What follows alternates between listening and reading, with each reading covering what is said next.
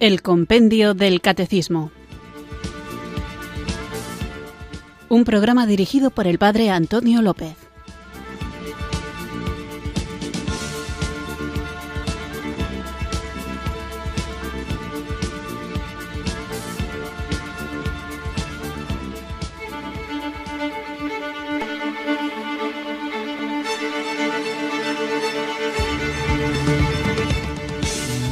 Buenas tardes, queridos oyentes de Radio María. Recibido un cariñoso saludo desde Irurzun, en Navarra, quienes sintonizáis esta emisora de la Virgen, Radio María, para escuchar una nueva edición de El Compendio del Catecismo, nuestro programa diario de 4 a 5, una hora antes en las Islas Canarias, en el que vamos paseando punto a punto, despacito, por las distintas preguntas y respuestas de esta joya que es el compendio del catecismo, este regalo que el Papa Benedicto XVI hizo a su iglesia para que de una manera más sencilla de entender y en una estructura más sencilla de preguntas y respuestas podamos conocer el contenido de la doctrina de nuestra fe, aquello en lo que creemos, aquello que tratamos de vivir, aquella buena noticia que nos salva y que implica muchas cosas. Creer no es simplemente aceptar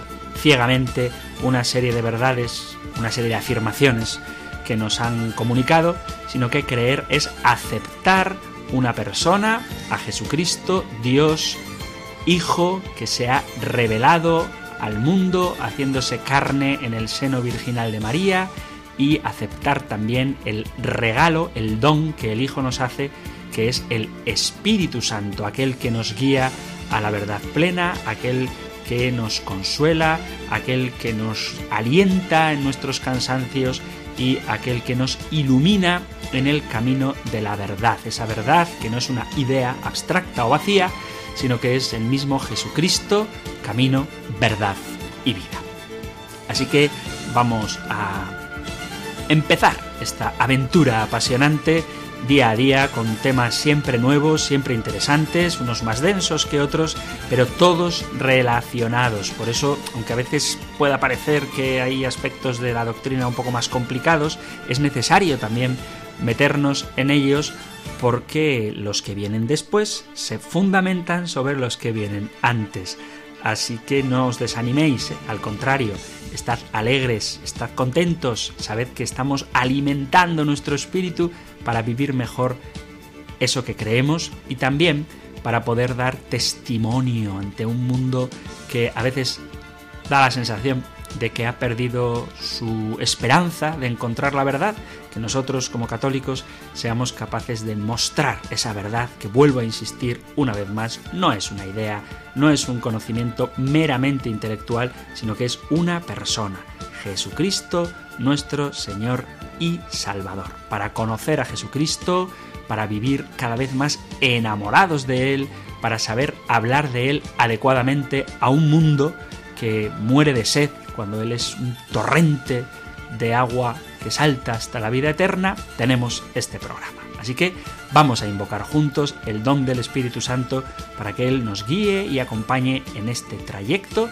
y nos haga vivir cada vez más como testigos de su amor. Invoquemos, pues, juntos el don de Dios.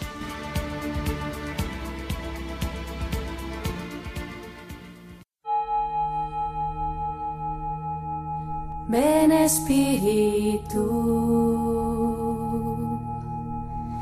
ven Espíritu, ven Espíritu.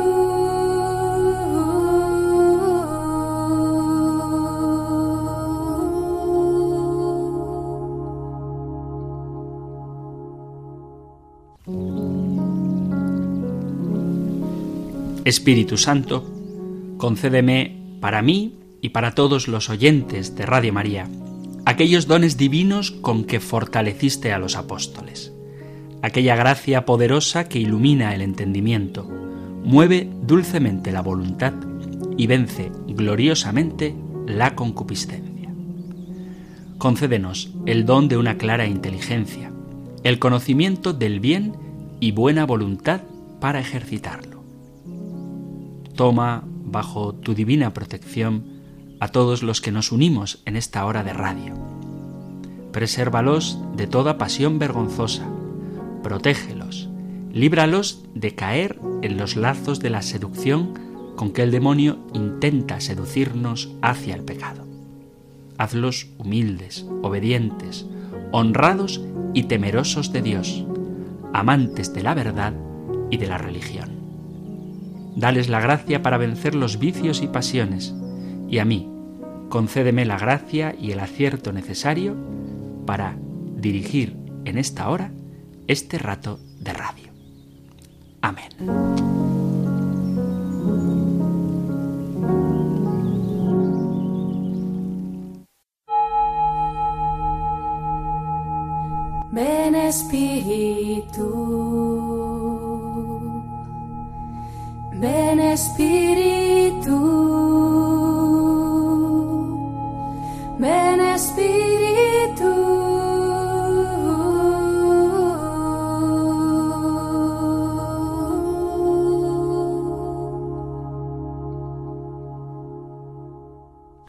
Unidos en el Espíritu Santo, vamos allá con nuestro programa de hoy.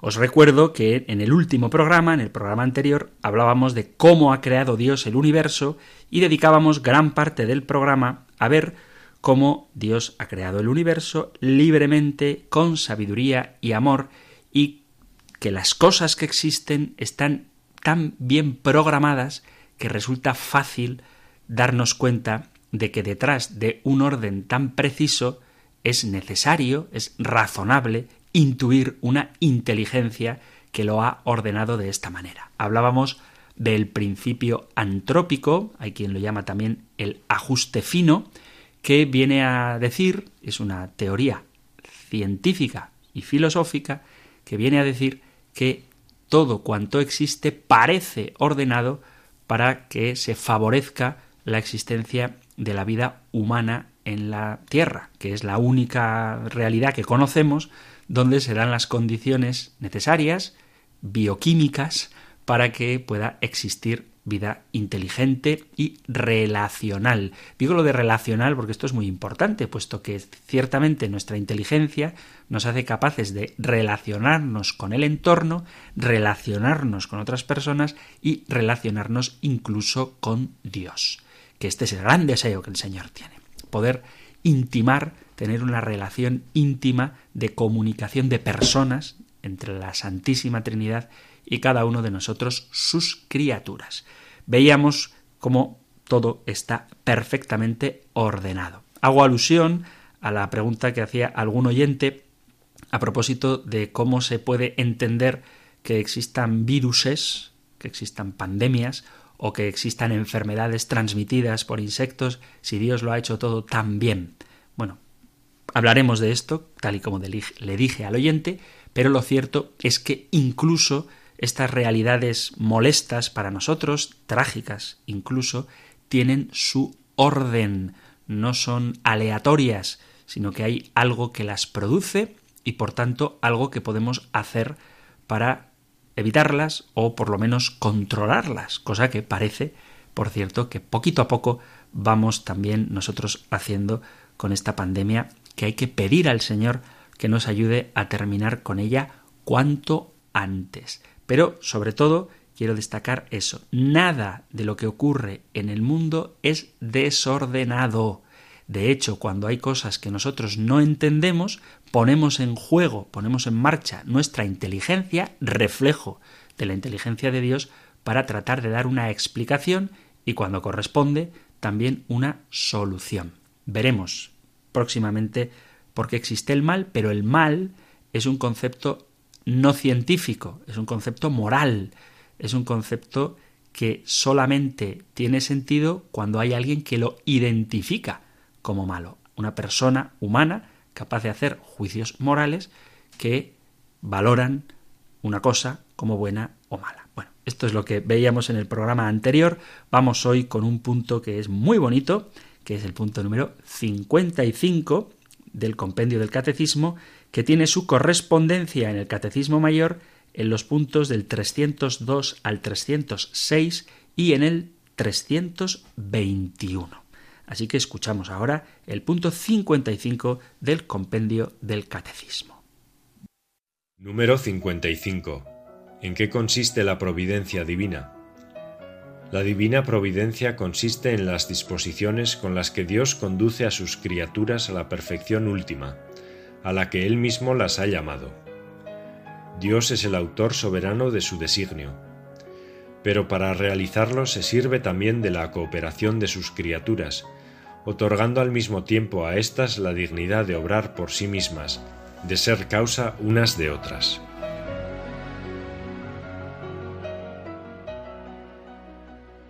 Un tema sin duda muy bonito, este de la divina providencia.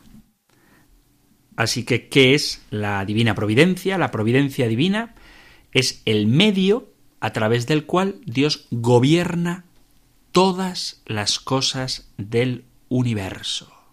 Todas las cosas del universo. Nada escapa a su providencia la fe que tenemos nosotros cristianos en la providencia divina afirma que en Dios está el control absoluto de todas las cosas. Y esto incluye todo el universo en su totalidad. Por poner un ejemplo, vamos al Salmo 103 y leo desde el versículo 19, El Señor puso en el cielo su trono, su soberanía gobierna, Él universo. Y luego dice, bendecid al Señor ángeles suyos, poderosos ejecutores de sus órdenes, prontos a la voz de su palabra. Bendecid al Señor, ejércitos suyos, servidores que cumplís sus deseos, bendecid al Señor todas sus obras en todo lugar de su imperio. Bendice alma mía al Señor. Así que este salmo tan bonito habla de que el Señor tiene en el cielo su trono que los ángeles cumplen sus órdenes, que todos los ejércitos cumplen sus órdenes, que sus servidores cumplen sus deseos, que todas, todas sus obras cumplen sus deseos, y termina diciendo, ojalá que lo hagamos también vida en nosotros, bendice alma mía al Señor, que también nosotros cumplamos los designios de Dios que tiene el poder sobre todo cuanto existe. También el mundo físico porque todo cuanto ocurre, el mundo físico, los fenómenos atmosféricos, son bajo el mandato del Señor. Si leemos en el capítulo 5 de San Mateo, en el Sermón de la Montaña, este texto es muy bonito, leo capítulo 5 de San Mateo, versículo 43, dice, Habéis oído que se dijo, amarás a tu prójimo y aborrecerás a tu enemigo. Pero yo os digo, amad a vuestros enemigos y rezad por los que os persiguen, para que seáis hijos de vuestro Padre Celestial, el Padre Celestial, que hace salir su sol sobre malos y buenos, y manda la lluvia a justos e injustos. Vemos el poderío que tiene el Señor también cuando vivía entre nosotros, en carne mortal, Jesucristo, que ahora vive entre nosotros, pero en carne gloriosa, en carne eucarística. Digo esto porque a veces hay gente, esto seguramente tenemos tiempo de hablarlo, pero ahora me acuerdo y lo comparto con vosotros, cuando hay gente que dice, eh, si Jesús estuviera aquí, o cuando Jesús estaba vivo, para hablar de fenómenos históricos que ocurrieron mientras Jesús peregrinaba en carne mortal entre nosotros, pues se dicen estas expresiones, ¿no? Si Jesús estuviera vivo, o cuando Jesús estaba vivo, y Jesús está vivo, está vivo. Esa es la gran noticia que tenemos que proclamar, y para eso conocemos el compendio del catecismo, para poder decir en un lenguaje adecuado, con todo lo que ello conlleva, que Jesús está vivo. Bueno, pues cuando Jesús vivo entre nosotros en carne mortal estaba con sus discípulos, vemos en el capítulo cuarto, esta vez de San Marcos, cómo calma una tempestad. Aquel día al atardecer les dice Jesús, vamos a la otra orilla. Dejando a la gente se lo llevaron en barca como estaba. Otras barcas lo acompañaban. Se levantó una fuerte tempestad y las olas rompían contra la barca hasta casi llenarla de agua. Él estaba en popa, dormido sobre un cabezal. Lo despertaron diciéndole Maestro, ¿no te importa que perezcamos? Se puso en pie increpó al viento y dijo al mar, Silencio, enmudece.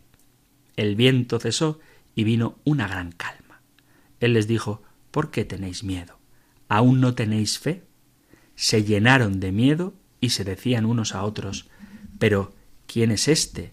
Hasta el viento y el mar le obedecen. Así que vemos cómo el Señor tiene poder también sobre el mundo físico. Incluso los poderes humanos, los poderes políticos, que a veces parece que conspiran contra el Señor, proceden del Señor. Dice la carta a los romanos en el capítulo 13, versículo 1 y en adelante, dice, que todos se sometan a las autoridades constituidas, pues no hay autoridad que no provenga de Dios, y las que hay han sido constituidas por Dios. Y el mismo Jesús le dice a Pilato precisamente eso. No tendrías ninguna autoridad si no te la hubieran dado de lo alto. Esto es en el capítulo 19, 11 del Evangelio de Juan, cuando Pilato está interrogando a Jesús. Así que nosotros creemos que todas las naciones se postran ante el único Señor del universo. Él es el Señor de la vida, el que nos ama incluso desde el seno materno, antes del seno materno. Es una famosa y preciosa frase del profeta Jeremías en el capítulo 1, versículo 5. Antes de que nacieras te consagré y te presenté a las naciones para que fueras mi profeta. Esto es muy bonito.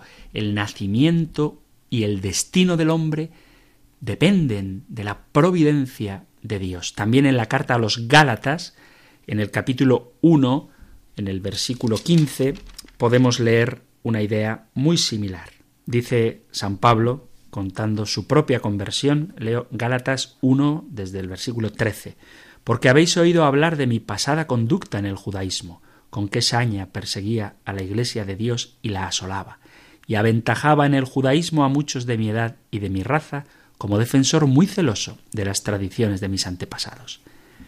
Y dice versículo 15, mirad qué bonito, pero cuando aquel que me escogió desde el seno de mi madre y me llamó por su gracia, se dignó revelar a su Hijo en mí para que lo anunciara entre los gentiles.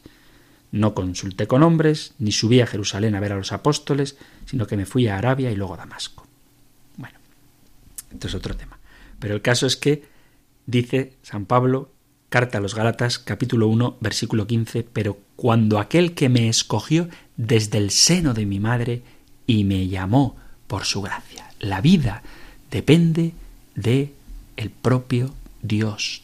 Todo depende de Dios. Los éxitos y los fracasos humanos, vuelvo a insistir, a veces nos asustamos como si Dios se hubiera olvidado de nosotros cuando hay persecución, cuando hay situaciones que nos incomodan o directamente nos atacan y parece como que eso queda fuera de la providencia de Dios. Pues no es verdad. Los éxitos y los fracasos humanos están bajo el cuidado de la providencia, dice María, nuestra Santísima Madre, en el Magnificat, capítulo primero de San Lucas, versículo 51 leo en adelante, dice, Él hace proezas con su brazo, dispersa a los soberbios de corazón, derriba del trono a los poderosos, enaltece a los humildes, a los hambrientos los colma de bienes, y a los ricos los despide vacíos. Todo está bajo el poder del Señor. La protección del Señor hacia su pueblo no cesa nunca. Mirad qué belleza lo que dice el Salmo 121. Lo leo entero porque no es muy largo. Salmo 121. Levanto mis ojos a los montes. ¿De dónde me vendrá el auxilio? El auxilio me viene del Señor que hizo el cielo y la tierra. No permitirá que resbale tu pie. Tu guardián no duerme. No duerme ni reposa el guardián de Israel. El Señor te guarda a su sombra. Está a tu derecha. De día el sol no te hará daño, ni la luna de noche. El Señor te guarda de todo mal. Él guarda tu alma. El Señor guarda tus entradas y salidas, ahora y por siempre. Así que la providencia divina es el medio a través del cual Dios gobierna amorosamente todas, absolutamente todas las cosas del universo.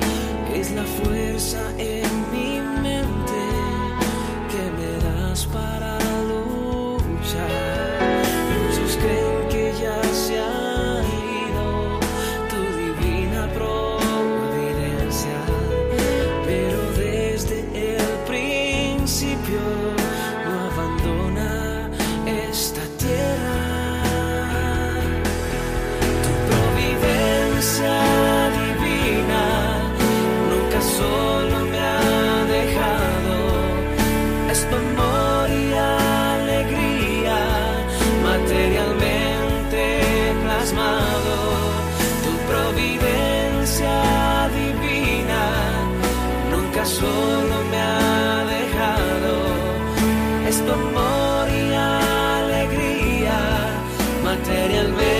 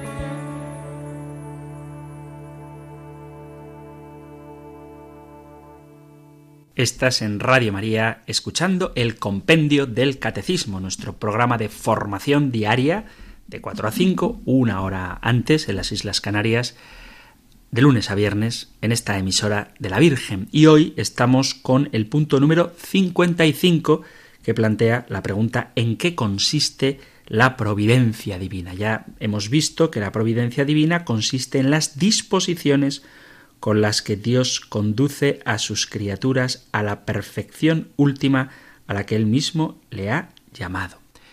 vamos a ver ahora algunas de las características que tiene esta providencia divina. Hay al menos tres aspectos que tenemos que tener en consideración a la hora de reflexionar sobre esta providencia. ¿Por qué? Porque que Dios cuide de las cosas en el contexto en el que estamos hablando, que es importante para centrar un poco en qué sentido tenemos que reflexionar sobre la providencia, que es lo que nos toca hoy, hay que saber el contexto en el que estamos. Y estamos en el compendio del catecismo en la parte que afirmamos creo en Dios Padre.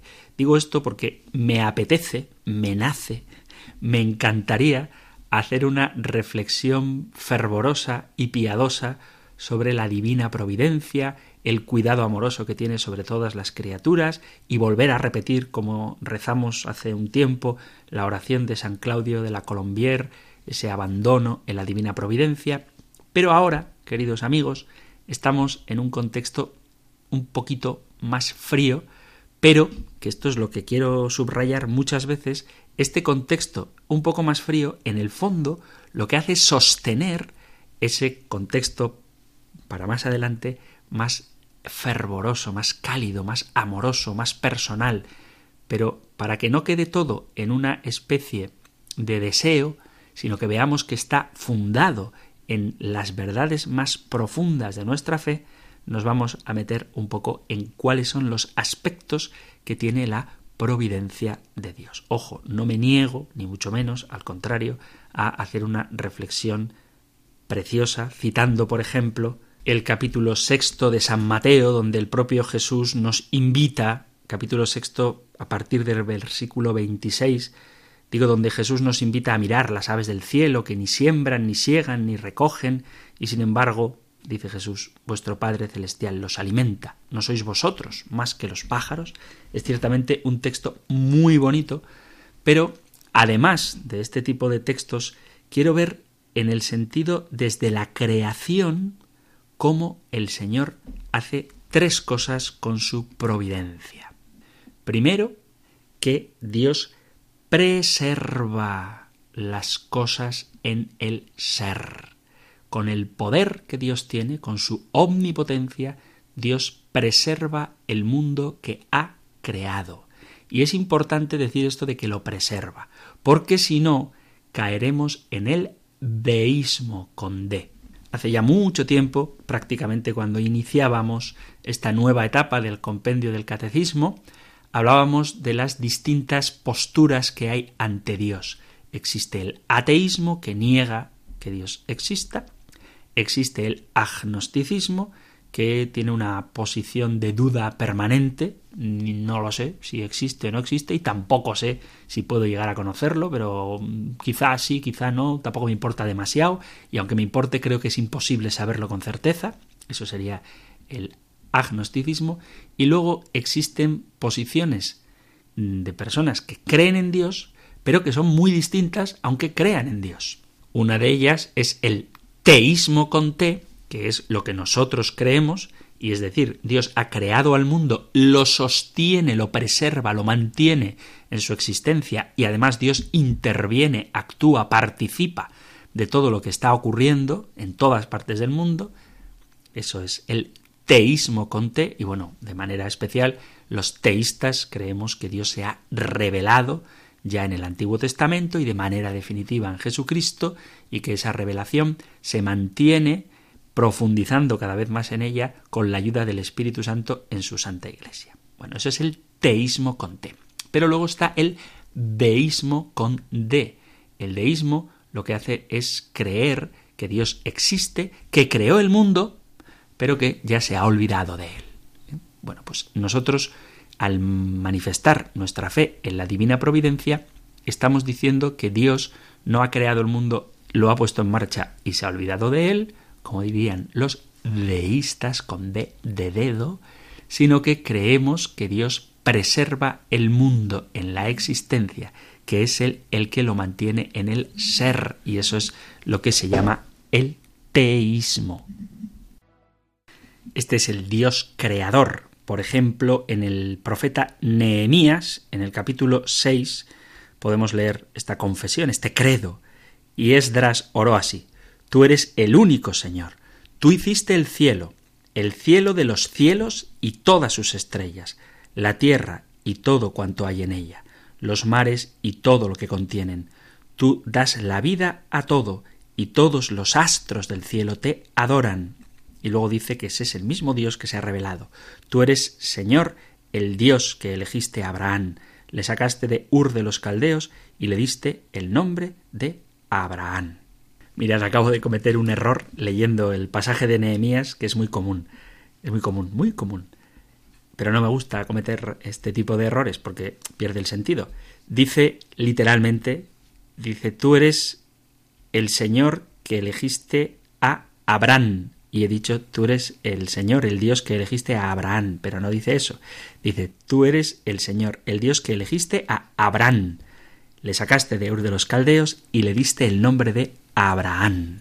Le cambia el nombre. Pero yo, como tengo ya a Abraham metido en la cabeza, pues a veces cuando dice Abraham, antes de que le cambie Dios el nombre, pues me equivoco. Pero bueno, en cualquier caso, a lo que vamos es a que el mismo Dios que Esdras manifiesta que ha creado todo es el mismo Dios que ha llamado a Abraham, le sacó de su tierra y le cambió el nombre.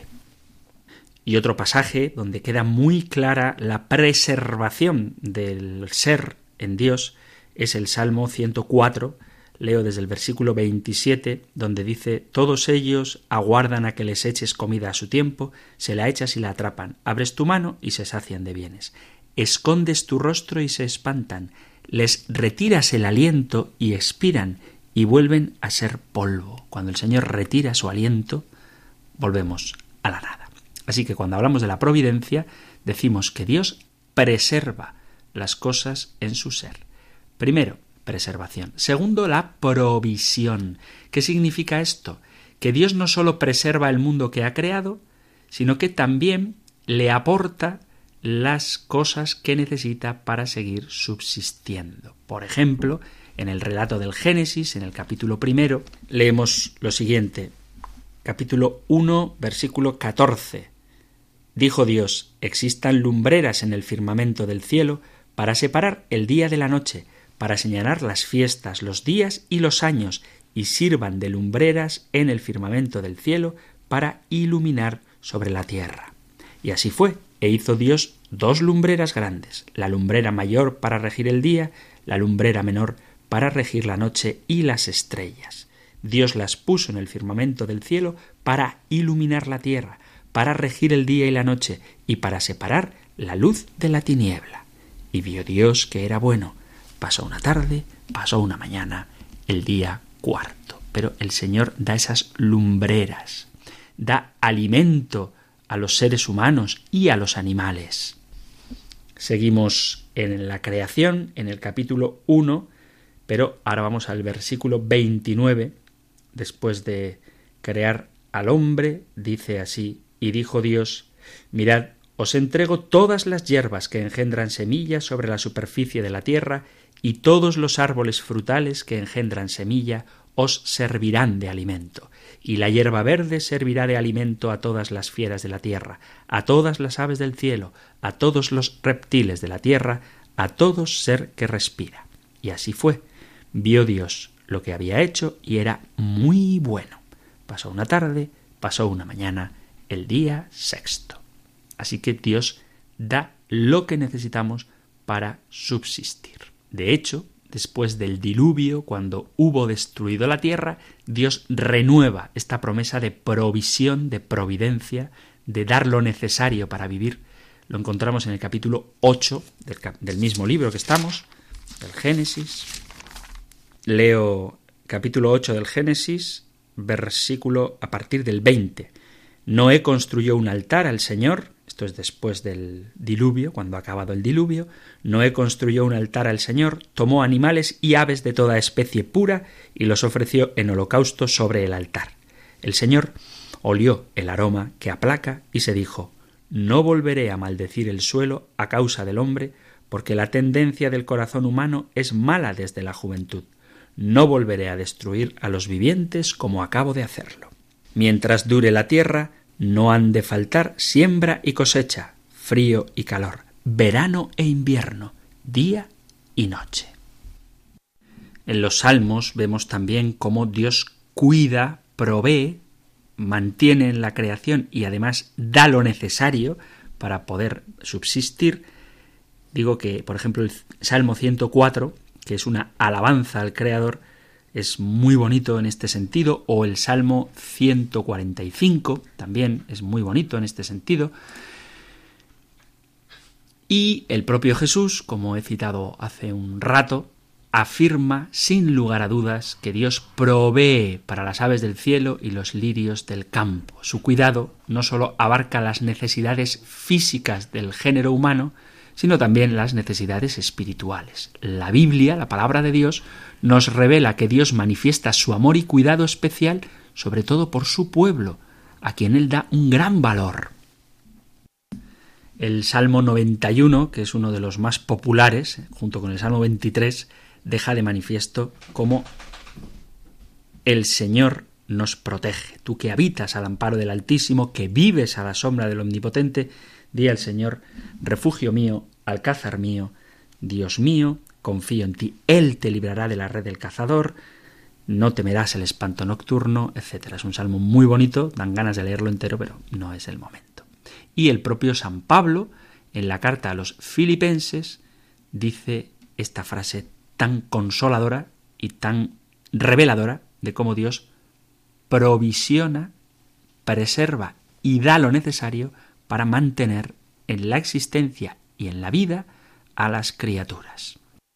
Dice San Pablo casi al final de la carta a los filipenses, en el capítulo cuarto, versículo 18, dice, Tengo lo necesario y me sobra. Estoy plenamente satisfecho habiendo recibido de Epafrodito vuestro donativo, que es suave olor, sacrificio agradable y grato al Señor.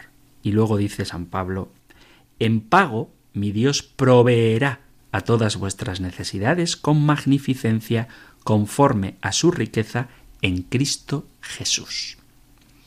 Así que vemos cómo Dios preserva, la preservación de Dios vemos también la provisión de Dios, como no sólo preserva, sino que suple o concede, da para saciar las necesidades de sus criaturas. Y tercero, que ya lo hemos mencionado también, el Señor gobierna, preserva, provisiona y gobierna.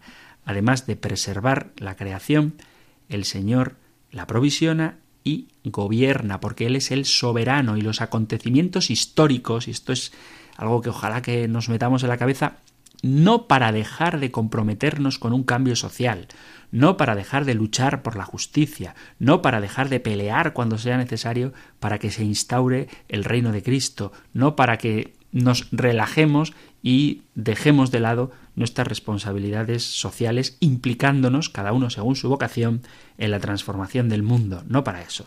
Pero ojalá que nos metamos en la cabeza que los acontecimientos históricos suceden bajo la vigilancia y la voluntad permisiva de Dios.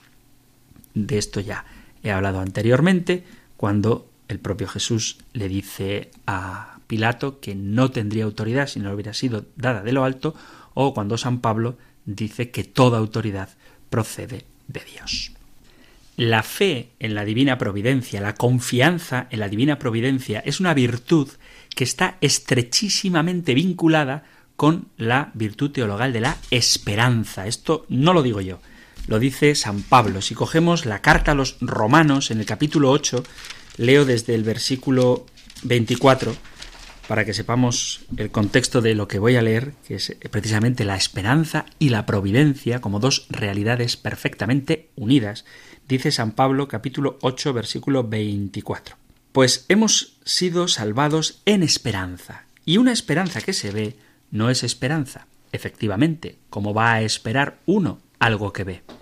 Pero si esperamos lo que no vemos, aguardamos con perseverancia. Del mismo modo, el Espíritu acude en ayuda de nuestra debilidad, pues nosotros no sabemos pedir como conviene, pero el Espíritu mismo intercede por nosotros con gemidos inefables. Esta frase es muy conocida. Bien, pues sigue diciendo San Pablo en la carta a los romanos, y el que escruta los corazones sabe cuál es el deseo de Dios y que su intercesión por los santos es según Dios. ¿Cuál es el deseo de Dios? Por otra parte, y aquí es donde se refleja la providencia, sabemos que a los que aman a Dios, todo les sirve para el bien, a los cuales ha llamado conforme a su designio, porque a los que había conocido de antemano los predestinó a reproducir la imagen de su Hijo para que él fuera primogénito de muchos hermanos. Y a los que predestinó los llamó, y a los que llamó los justificó, a los que justificó los glorificó. Pero habla de esto, que sabemos que a los que aman a Dios todo les sirve para bien, porque nos ha predestinado a reproducir la imagen de su Hijo. Y esto tiene aplicaciones muy concretas para un tema del que tengo ganas de hablar, pero no voy a hablar porque pronto tocará el compendio, esta cuestión, y es precisamente el misterio del mal, porque Dios es capaz de sacar bienes incluso de los males. San Pablo muestra en este pasaje de Romanos 8, 28, cuál es el designio de Dios Padre y lo presenta al mismo tiempo como un testimonio a favor de la esperanza. Sabemos que a los que aman a Dios todo les sirve para el bien, y esto es la providencia, a los cuales ha llamado conforme a su designio. Todo el universo y todo en el universo se pliega a los fines de la providencia divina y Dios hace que todo contribuya al bien de los fieles. Decir esto, afirmar esta orientación, o sea, que todo se orienta hacia un fin que Dios amorosamente y libremente ha elegido, no significa que seamos capaces de decir en todo momento qué bien espiritual resulta de cada acontecimiento, que a veces enseguida decimos, no, Dios saca bien de los males, y entonces yo tengo un Juanete, qué bien va a sacar Dios de eso. Que creamos que Dios es capaz de sacar bien de todos los males, no significa que nosotros seamos capaces de identificar qué bien va a sacar Dios de algún mal determinado. Pero aunque no veamos detalladamente el designio providencial que Dios quiere en ese momento, nuestra esperanza consiste en afirmar que en el último día, que esta es la esperanza cristiana, en el último día, ese designio existe y la fe nos asegura esta realidad. Por eso a veces cuando nos falta confianza en la providencia, en el fondo lo que estamos denotando es un deseo de saber ya qué va a sacar Dios de este mal. Es conocer ya cuál es el designio del Señor. Pero el ya no va con Dios, porque su tiempo no es nuestro tiempo. Para el Señor, un día es como mil años y mil años como un día. Esto lo dice San Pedro en su segunda carta, capítulo 3, versículo 8. Pero a veces nosotros nos olvidamos de eso y querríamos tener ya de inmediato la luz clara para saber identificar en cada momento cuál es el plan de Dios. Mirad, el plan de Dios, lo que Dios quiere, es que todos los hombres se salven y lleguen al conocimiento de la verdad. Esto lo dice San Pablo a Timoteo. Ese es el plan de Dios. Y para conseguir ese plan, por misteriosos caminos que sólo Dios conoce, nos va guiando, pero que nunca se nos ocurra pensar que el Señor nos olvida, porque quizá lo he dicho alguna vez, el versículo más hermoso de la Biblia, ¿puede acaso una madre olvidarse del fruto de sus entrañas? ¿Puede una madre olvidar a su niño de pecho no compadecerse del hijo de sus entrañas, pues aunque ella se olvide, yo no te olvidaré. Y ojalá que memoricemos Isaías 49, 15 para que tengamos en cuenta que si ya es difícil que una madre se olvide de su hijo, el Señor, que nos ama entrañablemente, nunca se olvida de nosotros. Y que, como dice San Pablo, todo redunda, todo sirve para el bien de aquellos que aman a Dios. Y esto es, hermanos, la confianza en la divina providencia. Queridos amigos, queridos oyentes, llega el momento de poder dialogar con vosotros aquí en el Compendio del Catecismo en Radio María. Así que abrimos ya nuestra línea de teléfono 91005 9419 91005 9419 para vuestras llamadas en directo. Si preferís dejar un mensaje de WhatsApp podéis hacerlo al 668 594 383 668 594 383 o al correo compendio arroba radiomaria.es.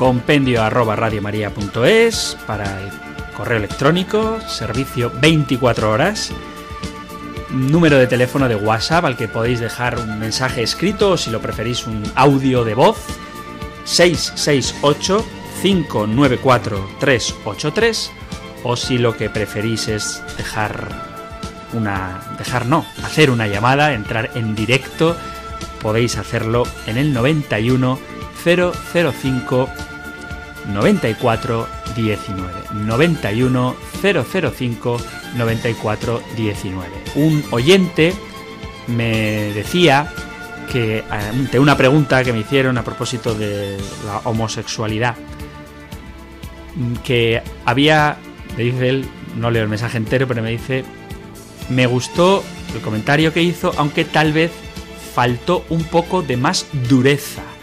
Y luego él habla del colectivo LGTBI, etcétera. Bueno, yo cuando hablé ante la pregunta de un oyente sobre el tema de la homosexualidad, no lo hice pensando en el colectivo LGTBI, lo hice pensando en un individuo. Lo digo porque no es lo mismo hablar de colectivos, de grupos de gente, de movimientos, que hablar de personas o hablar a personas. Así que, en mi opinión, esto es muy personal, si queréis lo podéis compartir y si no, acepto las discrepancias, me gustaría que me lo compartierais, pues digo que en mi opinión lo mejor que se puede decir a cualquier persona que esté en la situación de pecado que sea es arrepiéntete, conviértete, déjate transformar por Jesucristo, haz que Él te cambie la vida, acércate al Señor y con el fuego de su amor Él derretirá la cera sucia de tus pecados. Pero la dureza, esto es, repito, muy personal, cuando se habla con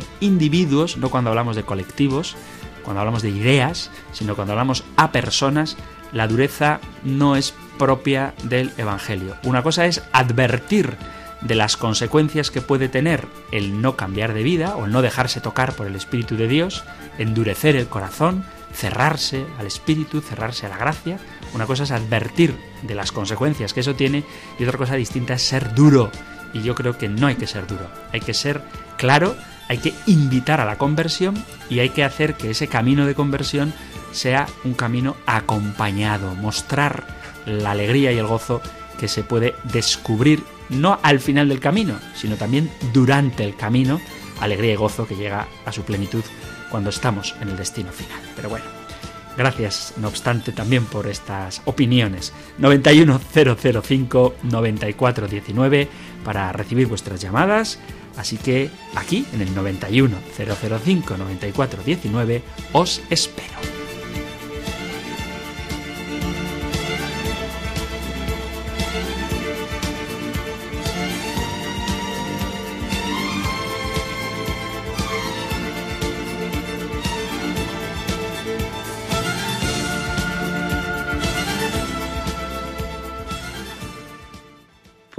Ya ha llamado aquí al compendio del catecismo en el 91005-9419 Manuel de Cádiz. Muy buenas tardes, Manuel. Buenas tardes, Padre Antonio. Muy buenas eh, tardes.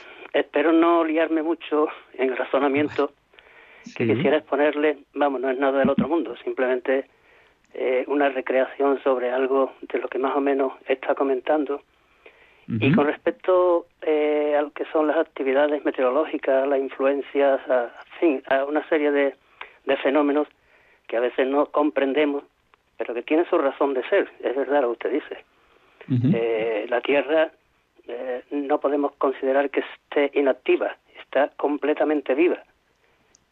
de, de hecho, si no fuese así, no, la vida es que no podría existir. Eh, Correcto. Entonces, eh, hay un documental muy interesante que yo descubrí en YouTube que se llama El misterio de las nubes, el misterio de las nubes, eh, en donde después de, de muchos, digamos, eh, experimentos así, por supuesto no macro, a nivel de macrocosmos, sino de microcosmos creados por los científicos, llegan a, a la conclusión de que el cambio climático fundamentalmente está provocado por la radiación cósmica, no por el, digamos, por todo lo que, el hombre hace, todo lo, el calentamiento global producido por los gases, por el CO2, sino que fundamentalmente es la radiación cósmica la que establece el cambio climático. La formación de las nubes también están provocadas por la radiación cósmica.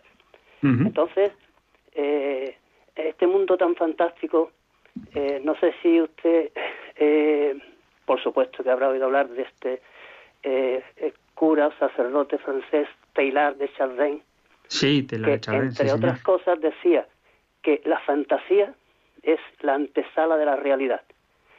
Y realmente, si nos ponemos a pensar un poco en, en ello, es verdad.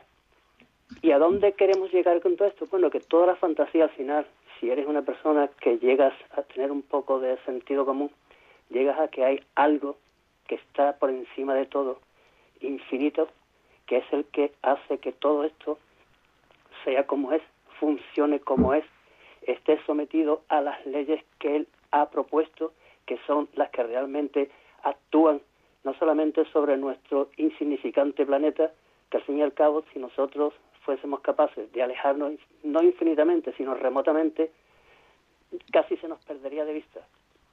Muy bien. Pues agradezco mucho tu, comentario, ciertamente. Y bien, me alegra que hables de Teilhard de Chardin, que es, fue jesuita y tenía una peculiar visión sobre la evolución. En algún tema quizá habría que matizar algunas de sus afirmaciones, pero es un ejemplo de cómo eh, ha habido grandes fieles sacerdotes que han tratado de contemplar el, mundo. ¿m? Entonces, pues, y, y ver a través de, de todo lo que existe, incluso de la creación, pues una huella de Dios. Aunque, repito, ¿eh? en concreto, Teilhard de Chardin, hay cositas que habría que matizar, pero bueno, no es nuestro, nuestro trabajo ahora. Así que muchas gracias, Manuel, por tu reflexión. Nos vamos ahora hasta León para saludar a nuestro amigo y oyente Juan. Juan, buenas tardes. Hola, buenas tardes. padre. Hola. Solo unas preguntas. A ver, ¿por qué decimos el Hijo del Hombre en vez del Hijo de Dios? Muy bien. Te contesto rápidamente. El Hijo del Hombre es una expresión que en el ámbito judío tiene que, o sea, se refiere al Mesías y está tomada sobre todo de, del profeta Daniel. No sabría decirte ahora mismo la cita, pero es el profeta Daniel el que habla de vi como un hijo del hombre, que es el- la, expresión que hace referencia a el Mesías.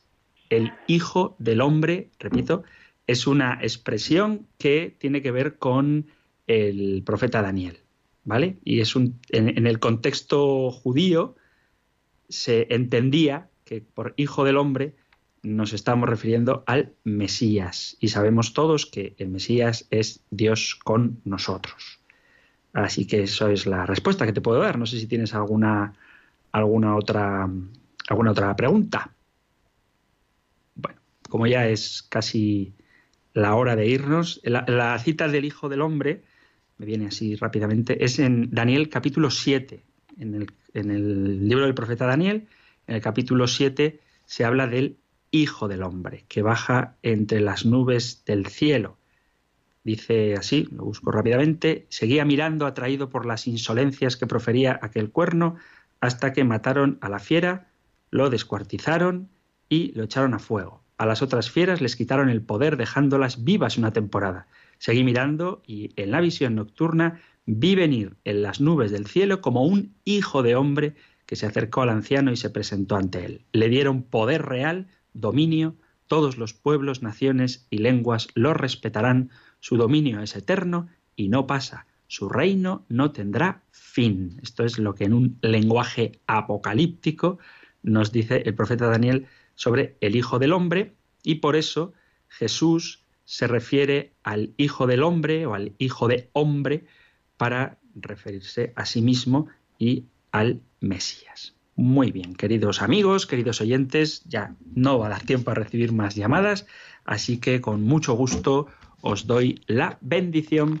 del profeta Moisés que se la dio a Aarón para que con ella bendijera a sus hijos, a los hijos de Israel.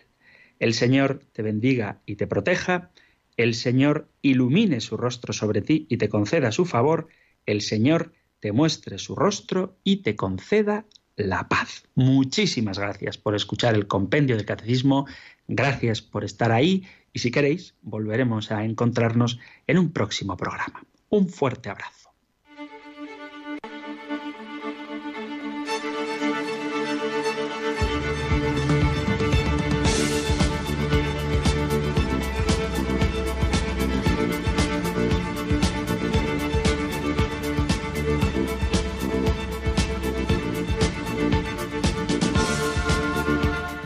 El Compendio del Catecismo. Un programa dirigido por el Padre Antonio López.